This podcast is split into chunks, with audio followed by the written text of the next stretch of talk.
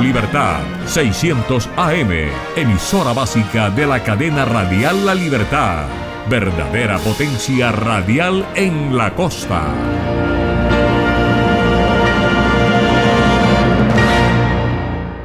www.redradial.co La Radio Sin Fronteras.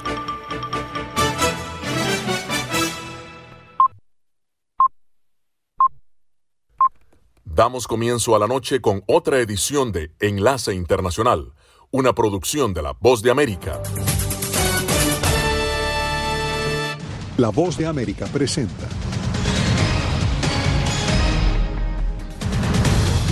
Vicepresidenta Kamala Harris acepta el llamado de Ucrania a investigar a Moscú por crímenes de guerra. Rusia intensifica ataques contra la población civil y misiones médicas mientras en Turquía fracasa la cuarta ronda de diálogos.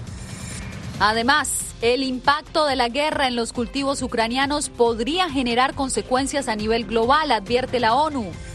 Y el presidente Biden designa a Colombia como aliado fuera de la OTAN.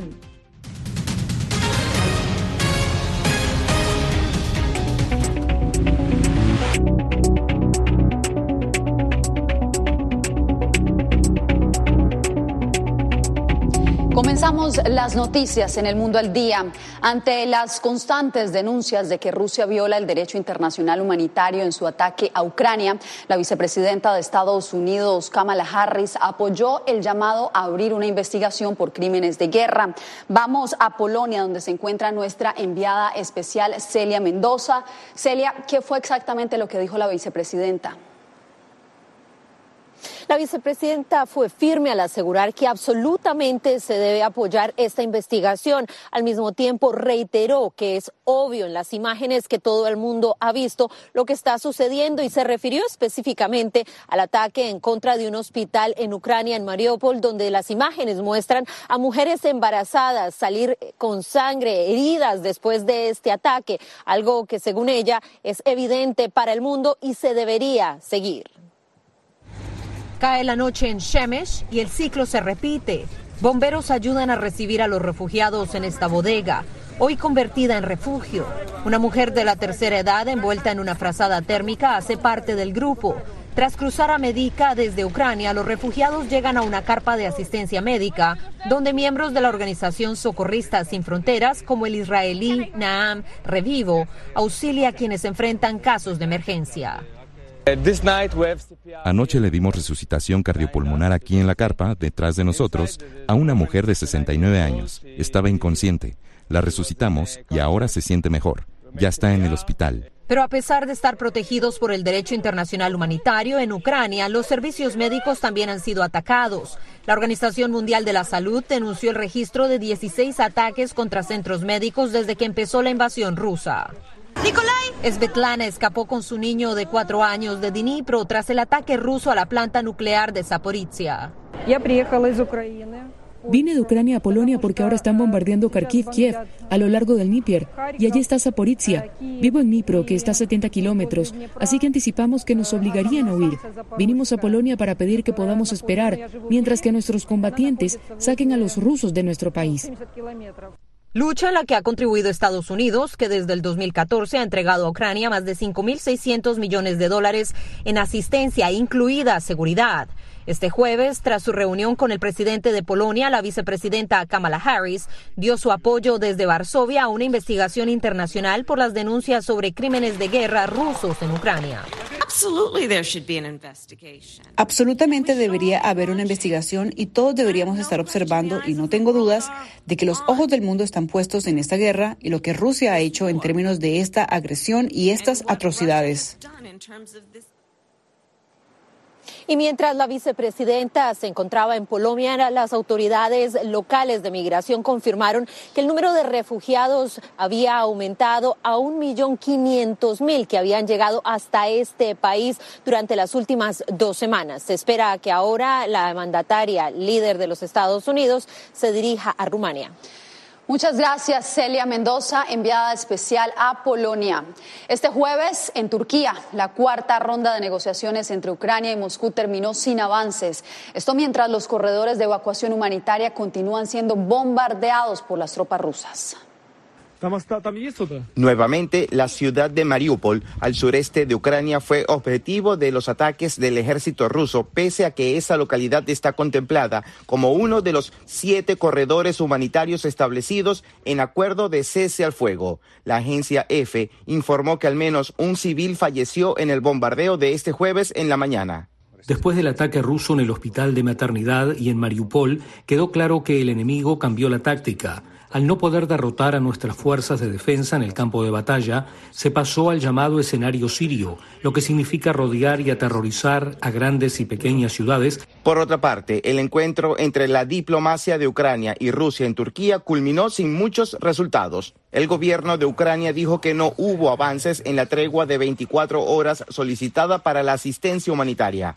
Espero que el formato de discusión que tuvimos hoy continúe estoy listo. Si la parte rusa está lista para una discusión seria. Por su parte, Rusia negó la posibilidad de que se ejecuten acciones armadas contra otras naciones. No planeamos atacar a otros países, tampoco atacamos a Ucrania. Explicamos en numerosas ocasiones que había una situación que representaba una amenaza directa para la seguridad de la Federación Rusa. Entre tanto, el Congreso de Estados Unidos aprobó en Cámara Baja la prohibición de importaciones de hidrocarburos de Rusia, reforzando legislativamente la orden ejecutiva de la Casa Blanca en la aplicación de esta sanción contra Vladimir Putin. Falta la aprobación del Senado. José Perralete, Voz de América. Y justamente Philip Crowder de la agencia de noticias AP nos reporta que los ataques a civiles se extienden también a otras ciudades estratégicas. Veamos el reporte. El ejército ucraniano dice que las fuerzas rusas han capturado áreas en los suburbios de Kiev. Las autoridades civiles informaron anoche de bombardeos rusos en los suburbios y en otras dos ciudades, así como fuego de artillería en Kharkov, la segunda ciudad más grande del país en el este. Más bombas cayeron sobre dos hospitales en una ciudad al oeste de Kiev el miércoles, dijo su alcalde. Rusia también ha intensificado su bombardeo de Mariupol, atrapando a cientos de miles de personas con escasez de alimentos y agua. Los trabajadores de emergencia renovaron sus esfuerzos para llevar alimentos y suministros médicos a las ciudades sitiadas y sacar a los civiles traumatizados. Los altos el fuego temporales para permitir las evacuaciones y la ayuda humanitaria han fallado repetidamente y Ucrania acusa a Rusia de tener la responsabilidad. Mariupol se ha convertido en el emblema de la brutalidad que caracteriza a la invasión rusa y estas imágenes que vamos a presentar a continuación lo demuestran. Advertimos que pueden afectar la sensibilidad de algunos espectadores. La ciudad de 400 mil habitantes ha sufrido al menos 1.200 bajas, por lo que debieron crear una larga fosa común ante la imposibilidad de poder darles un funeral real. Según informa la agencia de noticias AP, no todas estas personas fallecieron por los ataques aéreos. Algunas murieron en sus casas por causas naturales. Cientos de voluntarios llegan cada día a Medica, en Polonia, uno de los pasos fronterizos más concurridos por quienes huyen del conflicto ucraniano.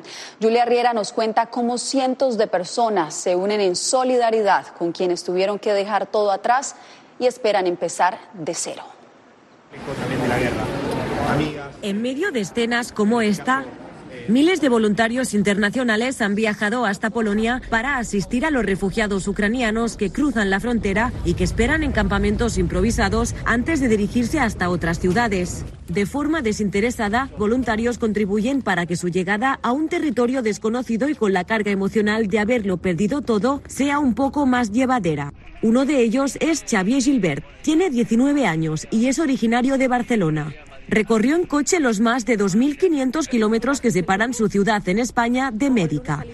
Allí reparte insumos que ha conseguido a través de Instagram. Nos han dado ropa, familiares, amigos. Además, busca llevar hasta Barcelona a refugiados que quieran emigrar al país ibérico o quedarse en algún punto del camino. Puede ser en Francia, en Alemania. Y Xavi no ha sido el único joven que ha recurrido a las redes sociales para recaudar insumos y traerlos a Polonia. Otro grupo de jóvenes ha usado el poder de plataformas como Instagram para conseguir fondos. Estos universitarios españoles decidieron crear una iniciativa en la red. Por este medio han conseguido viajar hasta la frontera y comprar insumos para los ucranianos, algo que les ha cambiado su perspectiva de vida. Ver cómo llegaban familias em, sin nada, con dos bolsas, y ver cómo las madres se hacían lo que podían para que el niño estuviera contento. Son pequeñas cosas que nos están impactando mucho.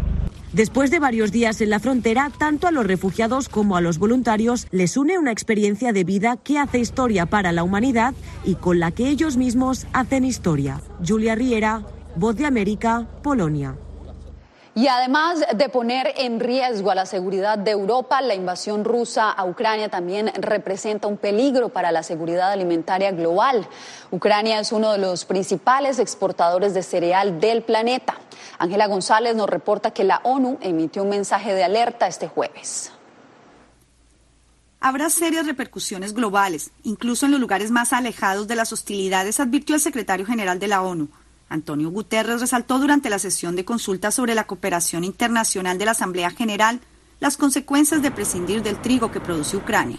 En primer lugar, reducirá aún más la financiación humanitaria, aumentando el sufrimiento de los más vulnerables alrededor del mundo. Segundo, aumentará la hambruna global. Ucrania es una de las fuentes de granos más grande del mundo. Según la Agencia de Agricultura y Alimentos de la ONU en Roma, las exportaciones de granos de Ucrania son cruciales para este país y para el mercado mundial y es de vital importancia proteger a los agricultores que se encuentran en el terreno de conflicto. Los agricultores deben preparar la tierra para la siembra de hortalizas a mediados de marzo.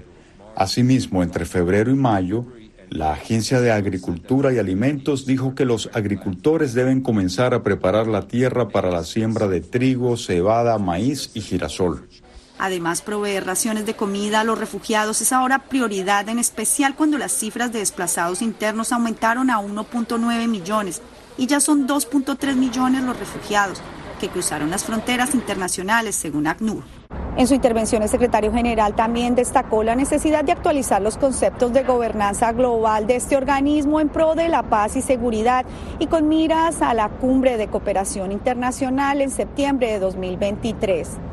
Ángela González, Voz de América, Naciones Unidas, Nueva York. En otra información, el presidente Biden recibió este jueves a su homólogo colombiano en la Casa Blanca. Jorge Agobián cubrió la visita y nos tiene los detalles. ¿De qué hablaron los mandatarios, Jorge? Yasmín, esta es la primera vez que se ve en la cara tanto Duque como el presidente Joe Biden. Entre lo más destacado está el lanzamiento de una nueva iniciativa, un marco regional para abordar la migración desde Latinoamérica y el Caribe. Fue el presidente Joe Biden el que hizo este anuncio. Esto fue lo que dijo. Los problemas migratorios de nuestro hemisferio no pueden ser resueltos por una nación o por una sola frontera. Tenemos que trabajar juntos. Así que hoy propongo un nuevo foro para que las naciones de la región puedan manejar colectivamente la migración en el hemisferio occidental. Nuestra meta será firmar una declaración regional sobre migración en junio en Los Ángeles, cuando Estados Unidos celebre la Cumbre de las Américas. Por otro lado, esta reunión ocurrió en momentos de controversia, de duras críticas por parte de legisladores, tanto demócratas como republicanos, a la Casa Blanca por esa reunión entre funcionarios de Estados Unidos con el gobierno socialista de Venezuela, de Nicolás Maduro. A su salida de la reunión bilateral, el presidente colombiano Iván Duque no dio detalles o no dejó ver si este fue un tema en la agenda. Respondió a esta, la pregunta de la Voz América. Esto fue lo que dijo nosotros como Colombia, yo no, yo no voy a responder por los Estados Unidos porque creo que eso le corresponde a las autoridades de este país y mucho más en este lugar. Pero usted le... calma. Entonces, ¿qué, ¿cuál es la expresión nuestra? ¿Dónde está Colombia frente a esto? Para nosotros, Nicolás Maduro es un dictador. ¿Pero cómo queda Colombia, presidente? perdón un segundo. Para nosotros, Nicolás Maduro es un dictador. Y nosotros hemos condenado esa dictadura y hemos denunciado a Nicolás Maduro ante la Corte Penal Internacional. Y algo muy importante que está reflejado hoy en esta declaración conjunta es que los dos países solamente concibimos la solución a esa situación a través del retorno de la democracia a ese país. Ya sobre los. Por otro lado, en esta reunión Estados Unidos, el propio presidente Biden anunció el envío de más vacunas anti-COVID a Colombia y también anunció el presidente Biden su intención de designar a ese país, a Colombia, como miembro o aliado principal no miembro de la OTAN. Es parte de lo que ocurrió el día de hoy aquí en la Casa Blanca. Yasmin. Jorge, muchas gracias. Y a propósito de Colombia, designar a ese país como un aliado importante para Estados Unidos fuera de la OTAN es la meta de un proyecto de ley presentado por los senadores demócratas Tim Kaine y Bob Menéndez. La iniciativa busca brindar apoyo a Colombia en temas de seguridad y defensa. El presidente colombiano Iván Duque se pronunció sobre la iniciativa durante su visita a Washington, donde se celebraron 200 años de relación bilateral. Vamos a una pausa. Los precios de la gasolina suben. Esto y más al volver.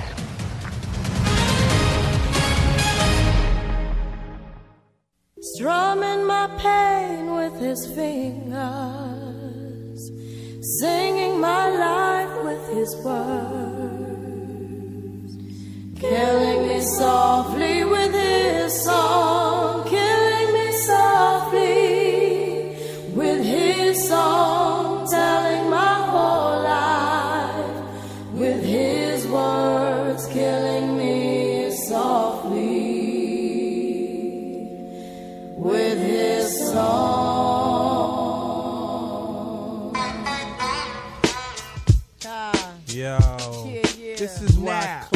refugee uh.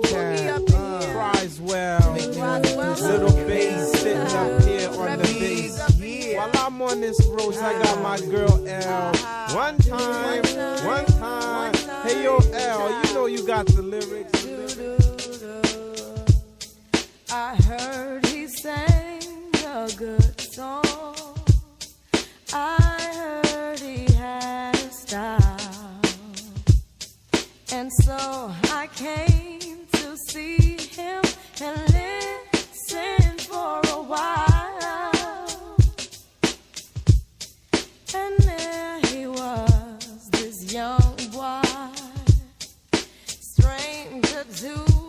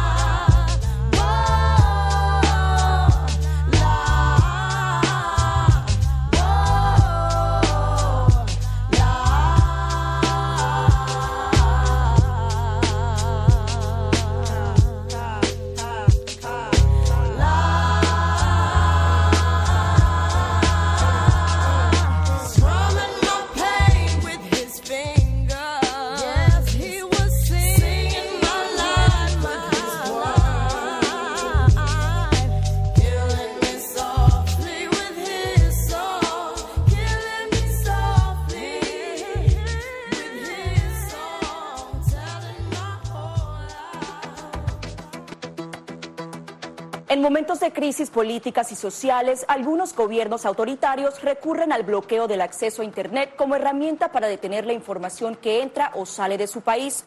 No obstante, existen algunas alternativas que te ayudarán a continuar conectado a la red a pesar de la censura oficial. Una de las más efectivas es el VPN o red virtual privada por sus siglas en inglés. La VPN pretende simular que la persona está en otro lugar del mundo y no en el país que esté restringiendo el acceso a Internet, de manera que es incapaz de detectar esa conexión interna y así se puede utilizar Internet con normalidad. Las ofertas de VPN en el mercado son muchas y las puedes buscar escribiendo las iniciales VPN en los motores de búsqueda, pero es importante descargarla o adquirirla antes de perder la conexión al Internet. Aquí te ofrecemos algunas opciones.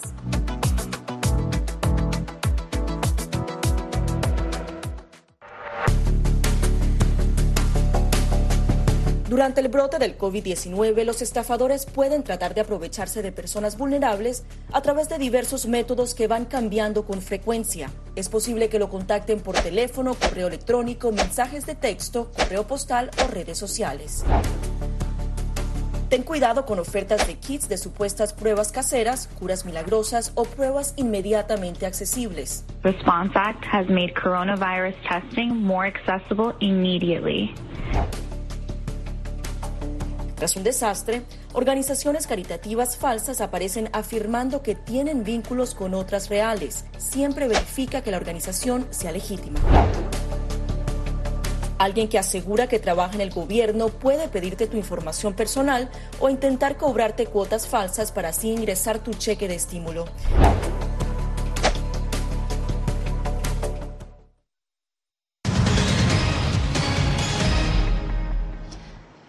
En este jueves de economía, expertos analizan qué tan factible es que el barril del petróleo llegue a alcanzar los 300 dólares, tal como lo planteó recientemente Rusia. Laura Sepúlveda habló con ellos y nos pone en perspectiva.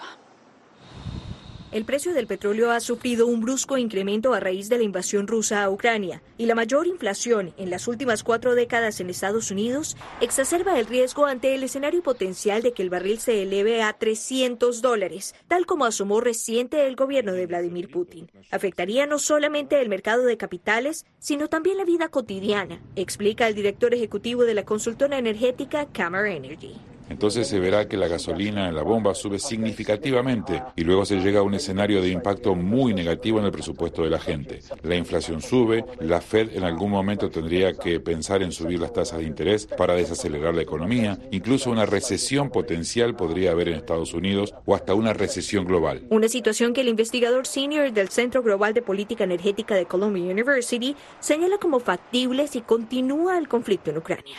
Una vez que la situación allí sea más estable, el precio del petróleo también bajará, mientras siga siendo una situación tan volátil como la actual, en la que literalmente no sabemos qué pasará mañana, no se debe esperar que el precio del petróleo baje. Por lo que señala esta como la razón para que países como Estados Unidos busquen formas de mantener precios bajos a partir de conversaciones como la sostenida en las últimas jornadas con Venezuela, Irán y Arabia Saudita. Hay algunos países que tienen capacidad sobrante. Algunos de ellos están sujetos a sanciones, es decir, Venezuela e Irán, por lo que una de las posibilidades es hablar con Venezuela e Irán para levantar las sanciones. Si el petróleo está aumentando sus precios y ofrece mejores rentabilidades, normalmente tiene un efecto contrario sobre el precio de la tasa de cambio de las monedas. Comprar un dólar hoy es, por lo tanto, más barato que hace un mes.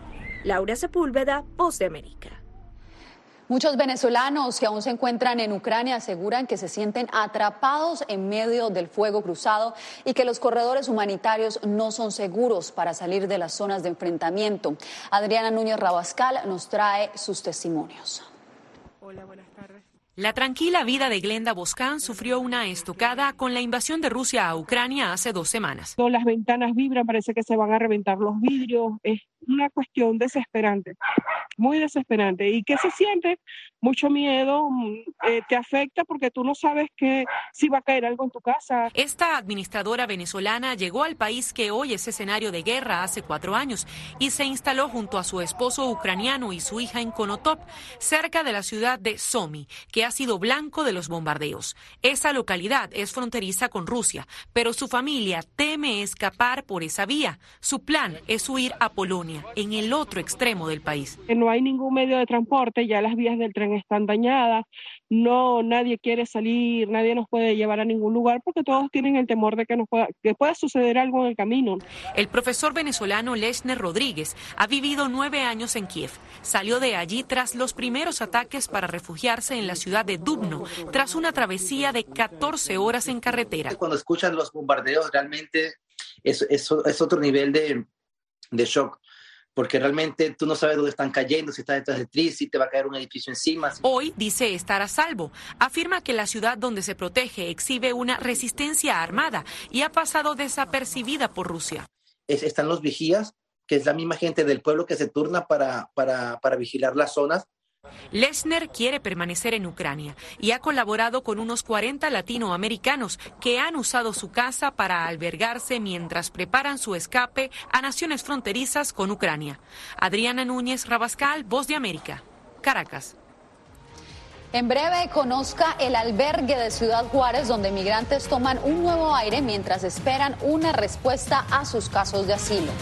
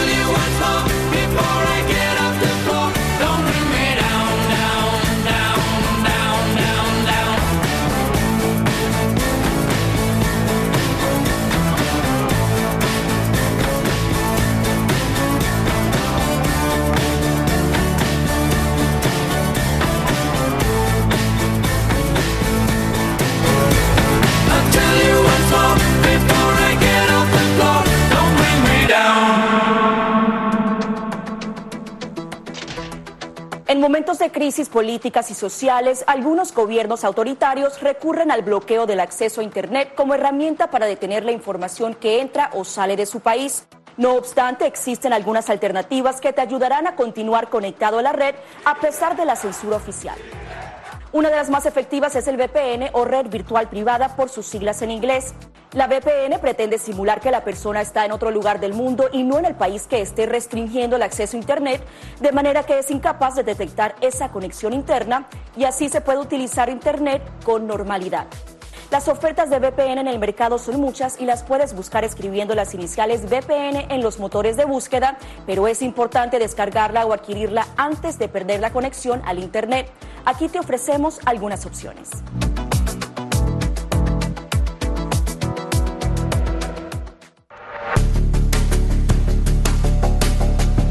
Durante el brote del COVID-19, los estafadores pueden tratar de aprovecharse de personas vulnerables a través de diversos métodos que van cambiando con frecuencia. Es posible que lo contacten por teléfono, correo electrónico, mensajes de texto, correo postal o redes sociales. Ten cuidado con ofertas de kits de supuestas pruebas caseras, curas milagrosas o pruebas inmediatamente accesibles. Response Act has made coronavirus testing more accessible immediately.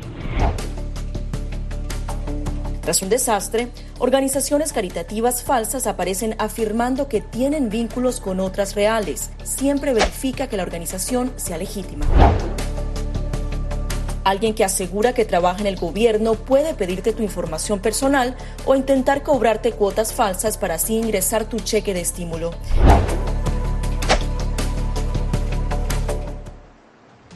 Mientras el mandato de mascarillas llega a su fin a lo largo de Estados Unidos, los Centros para el Control y la Prevención de Enfermedades decidieron postergarlo para el transporte público. Este 18 de marzo se vencía el plazo para que los usuarios pudieran deshacerse de los tapabocas, pero los viajeros tendrán que esperar hasta el 18 de abril para viajar con el rostro descubierto en aeropuertos, trenes, buses y otros medios de transporte.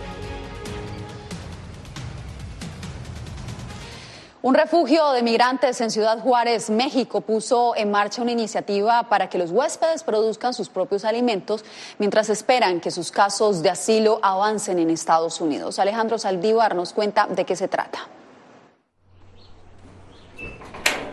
Fabiola Mendoza, una inmigrante originaria de Michoacán, México, a primera hora cada mañana recoge los huevos de las gallinas de una pequeña granja dispuesta en el albergue San Matías de Ciudad Juárez pues es una forma como de ya no seguir pensando en lo mismo, es como una, una distracción, se podría decir. Los inmigrantes realizan tareas como estas y otras labores cotidianas que hacen más llevadera su espera para cruzar a los Estados Unidos. Eso es lo que me ha servido a mí para no estar pensando perdón, lo mismo, lo mismo de que hasta cuándo se nos va a llegar el momento de que ya podamos cruzar. Plantar sus propios alimentos en una zona desértica como la frontera significa para los inmigrantes todo un reto. Para el albergue también representa una oportunidad de ser autosustentable. Eh, son personas que vienen de Centroamérica o, de México, pero que vienen del campo.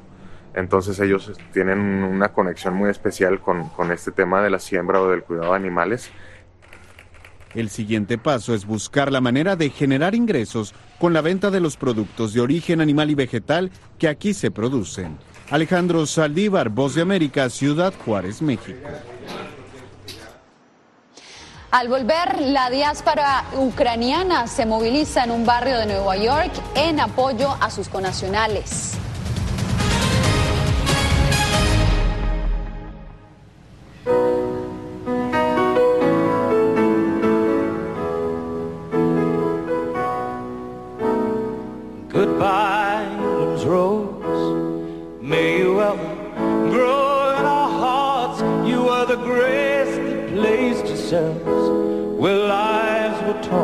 Apart.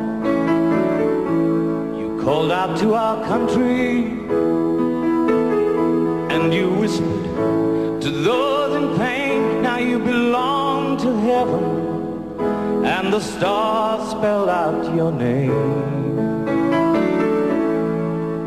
And it seems to me You lived your life like a candle in the wind, sunset when the rain set in. And your footsteps will always fall here along England's greenest hills. Your candles burned out long before your legend ever will.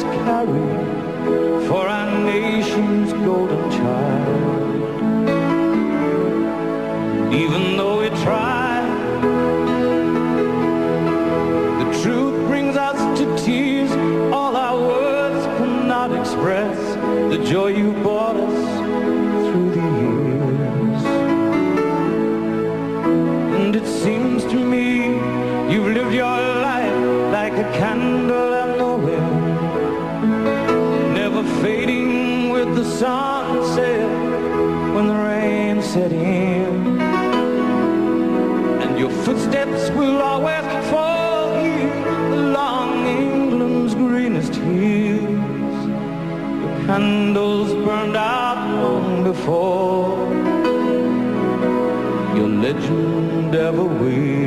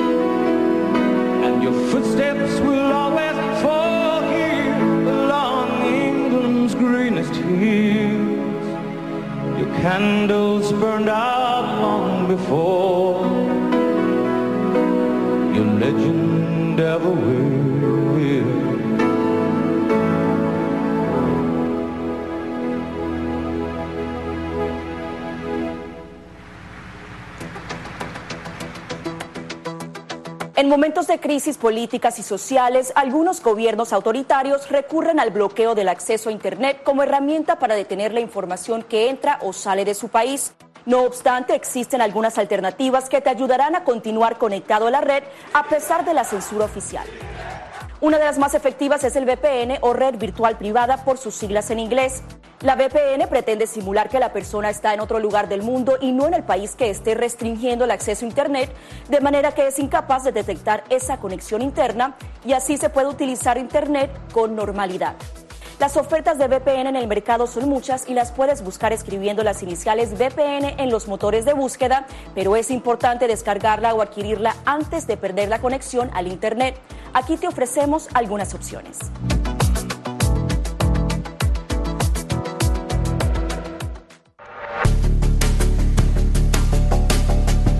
Durante el brote del COVID-19, los estafadores pueden tratar de aprovecharse de personas vulnerables a través de diversos métodos que van cambiando con frecuencia. Es posible que lo contacten por teléfono, correo electrónico, mensajes de texto, correo postal o redes sociales. Ten cuidado con ofertas de kits de supuestas pruebas caseras, curas milagrosas o pruebas inmediatamente accesibles. Response Act has made coronavirus testing more accessible immediately. Tras un desastre, organizaciones caritativas falsas aparecen afirmando que tienen vínculos con otras reales. Siempre verifica que la organización sea legítima. Alguien que asegura que trabaja en el gobierno puede pedirte tu información personal o intentar cobrarte cuotas falsas para así ingresar tu cheque de estímulo. Desde un barrio en Nueva York, la comunidad ucraniana une esfuerzos para apoyar a su pueblo desde la distancia. Marchas, eventos culturales y banderas mantienen presente la lucha de quienes padecen los estragos de la invasión rusa. Ronen Swark nos reporta. Banderas de Ucrania, casas con carteles en apoyo a su pueblo y su cultura. Así vive la comunidad ucraniana en Nueva York la invasión rusa que padece su país. Irene Kit es una joven ucraniana que participa de numerosas actividades y nos cuenta sus sensaciones. Siento el apoyo de todo el mundo, todo el amor, todas las donaciones, mi corazón roto y las bombas de Rusia. Mis sentimientos cambian cada cinco minutos. La pequeña Ucrania es un barrio típico de Manhattan ubicado en la zona baja de la Gran Manzana. El dueño del restaurante más tradicional de la zona, llamado Veselka, donará a sus compatriotas todo lo recaudado. Román es ucraniano y vive en New York desde hace un año. Es duro. Pienso que la gente en Nueva York está ayudando desde todo tipo de sectores. Aquí en este acto, en las colectas solidarias, además de compartir todo lo que sucede desde las redes sociales. Aprecio mucho eso. La música es parte de la tradición que se sigue en este centro cultural de la pequeña Ucrania.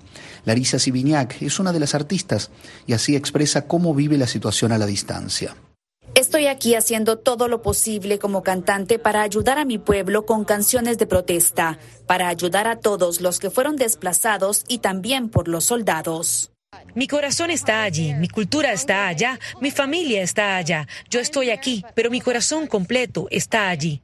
A pesar de los 7.000 kilómetros que separan Ucrania de Nueva York, los 150.000 ucranianos que según el último censo residen en la Gran Manzana siguen la invasión rusa minuto a minuto y hacen todo lo posible por acompañar a sus compatriotas. Ronen Swark, Voz de América, Nueva York. Con el sentir del pueblo ucraniano terminamos esta emisión. Gracias por su sintonía.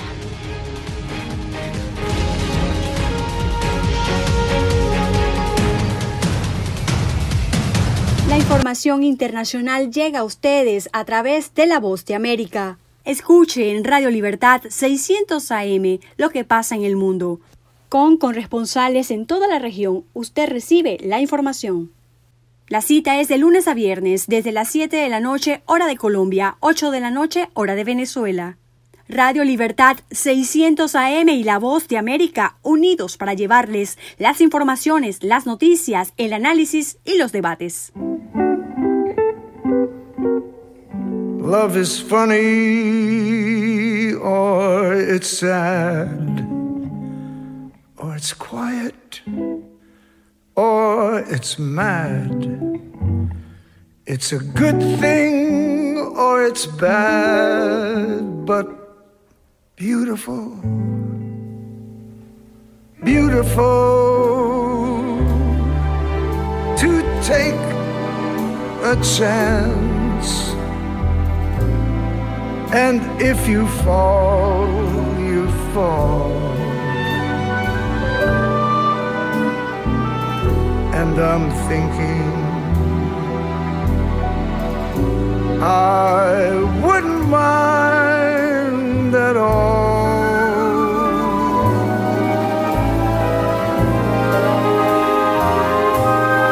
Love is tearful or it's gay. It's a problem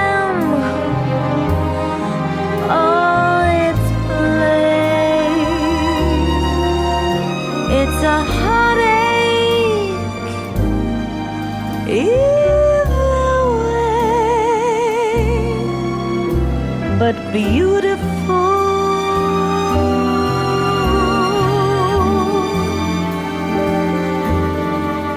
And I'm thinking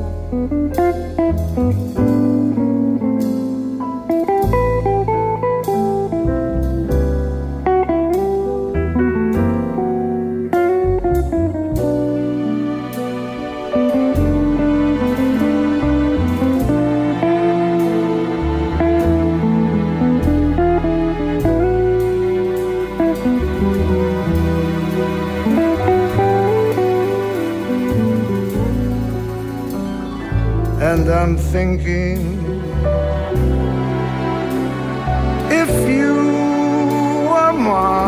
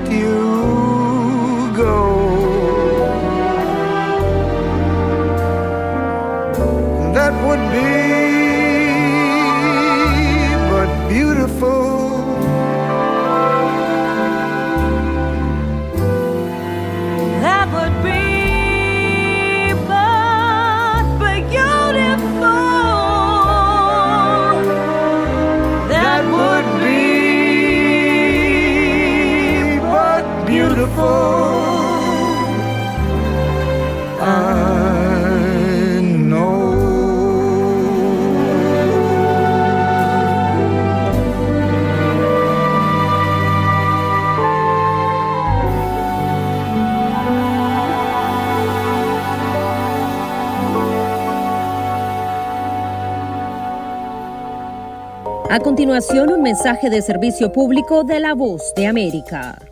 Para evitar la propagación del coronavirus en casa, recuerde que solo toma unos minutos limpiar las superficies que más toca en su vivienda, manijas de las puertas, interruptores de la luz, lugares donde come, control remoto, entre otros.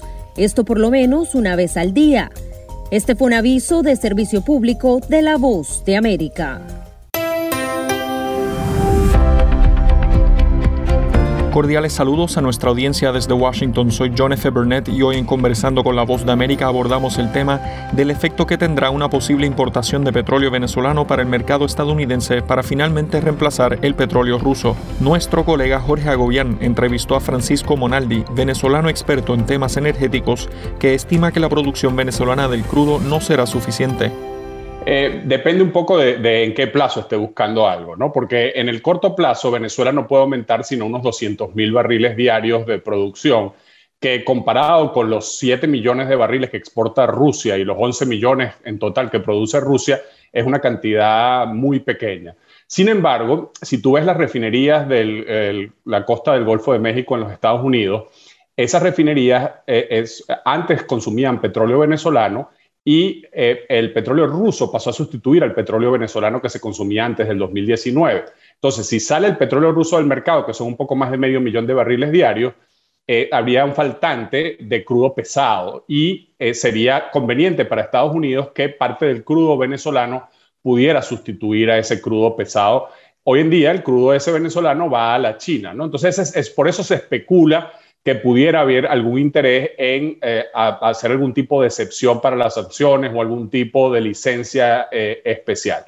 Ahora, si eso fuera así, si eso llegara a ser, eh, ¿en qué manera beneficiaría a Estados Unidos? Bueno, como te digo, en el corto plazo yo no creo, por ejemplo, que esto mejoraría demasiado, eh, si acaso mínimamente, el precio que los norteamericanos pagan eh, en por la gasolina, ¿no? que es el objetivo principal de la administración Biden, evitar que esto tenga un efecto negativo sobre los uh, consumidores.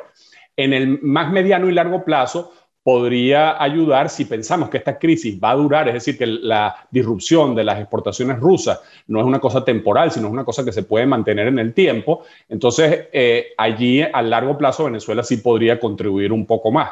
Es importante acotar que ha estado sobre la mesa desde hace tiempo, lo, ha dicho las autoridades del gobierno de los Estados Unidos, eh, discutir la posibilidad de establecer algún mecanismo de petróleo por ayuda humanitaria a Venezuela o de que si en las negociaciones de México entre eh, el gobierno de Maduro y la oposición a, hubiera algún adelanto en términos de democratización de Venezuela, que eso se podría reflejar en alguna flexibilización de sanciones. En este caso estaríamos hablando de algo que podría ser diferente, que podría ser temporal eh, y, que aunque, como te digo, en el corto plazo no tendría mayor impacto en el mercado mundial, eh, podría ayudar a solventar una situación eh, puntual en las refinerías del Golfo. ¿Y está la, industria petrolera venezolana apta en este momento para lograr esos objetivos si se llegase a acordar algo parecido a eso?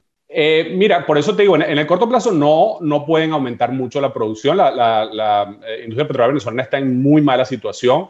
Logró aumentar la producción el año pasado básicamente porque reabrieron los pozos que habían cerrado porque no estaban pudiendo vender por los bajos precios y este, por la dificultad en exportar por las sanciones. Eh, pero eh, la industria petrolera venezolana necesita una inversión gigantesca. Para darte una idea, en los últimos 18 meses no ha habido un taladro perforando nuevos pozos en Venezuela. Eso es una situación inédita para ningún país productor importante eh, en el mundo. Entonces, eso requeriría una gigantesca inversión. Solo para darte una idea, Venezuela tendría que invertir más de 12 mil millones de dólares por año por cinco años para recuperar la producción que tenía hace una década. Profesor, y, lo otro es que, por ejemplo, republicanos han pedido a Estados Unidos que sí, que no dependa tanto del petróleo eh, ruso, pero al mismo tiempo dicen que se, que se reactive la producción, que Estados Unidos produzca ese, ese crudo. ¿Qué tan factible es? Sí, ahora estamos viendo eh, eh, posiciones un poco novedosas de algunos actores, del lado republicano, algunos incluso diciendo que sería bueno digamos, negociar con Venezuela, otros como el senador Rubio diciendo que, que no. Eh, o sea que hay una, cierta disonancia entre diversas posiciones, pero ciertamente eh, uno de los uh, actores fundamentales para que la disrupción en la, producción rusa no tenga efectos uh, eh, muy negativos es la propia industria de los Estados Unidos, que yo estimo que podría aumentar más o menos un millón de barriles diarios de producción a lo largo del año, por eso requiere tiempo eh, y requiere básicamente, eso es en, el, en el, oeste de Texas, en, los yacimientos de, de, Shell, ¿no? Eso requiere también una inversión importante. Era el experto venezolano en temas energéticos Francisco Monaldi explicando las opciones que tiene Estados Unidos para suplir la importación de petróleo de Rusia. Esto fue conversando con la voz de América.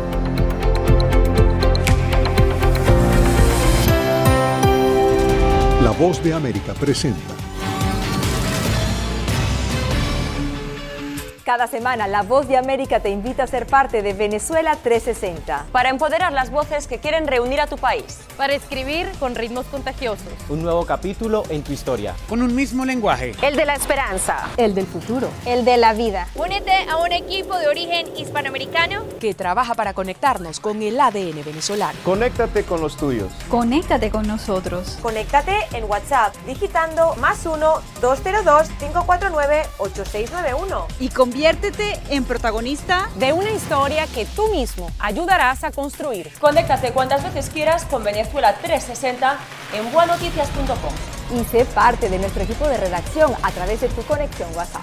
Recuerda, más 1-202-549-8691. Acompáñenos de lunes a viernes con las noticias del mundo del entretenimiento lo mejor del cine. So, Scrolls are the bad guys.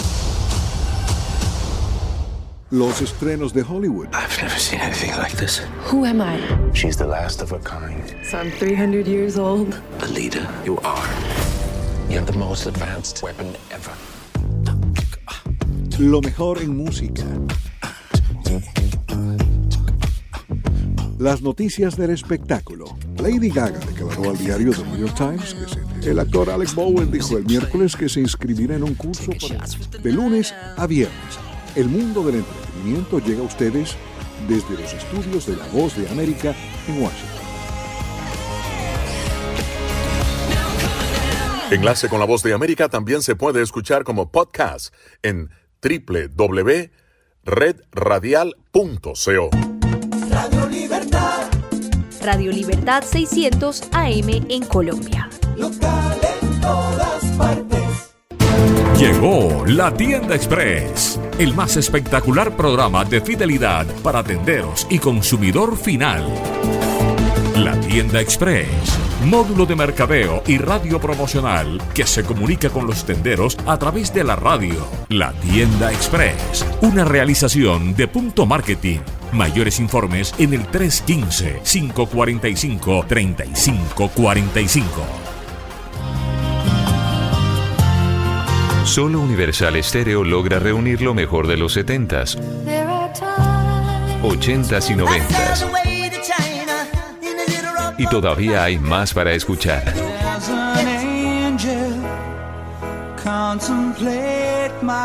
Clásicos, solo clásicos, en Universal. Ahora puedes tener a Universal Estéreo en 24 horas al día. www.universalestereo.co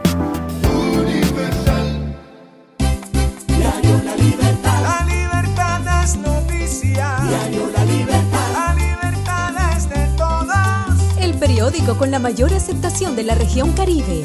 Ahora en www.diariolalibertad.com.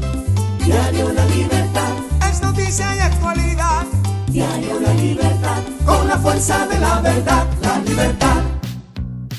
Descarga gratis el aplicativo móvil Universal Estéreo. Ya está disponible para Android y te acompañaremos a donde vayas. Universal. Radio Libertad. Radio Libertad 600 AM en Colombia. Local en todas partes.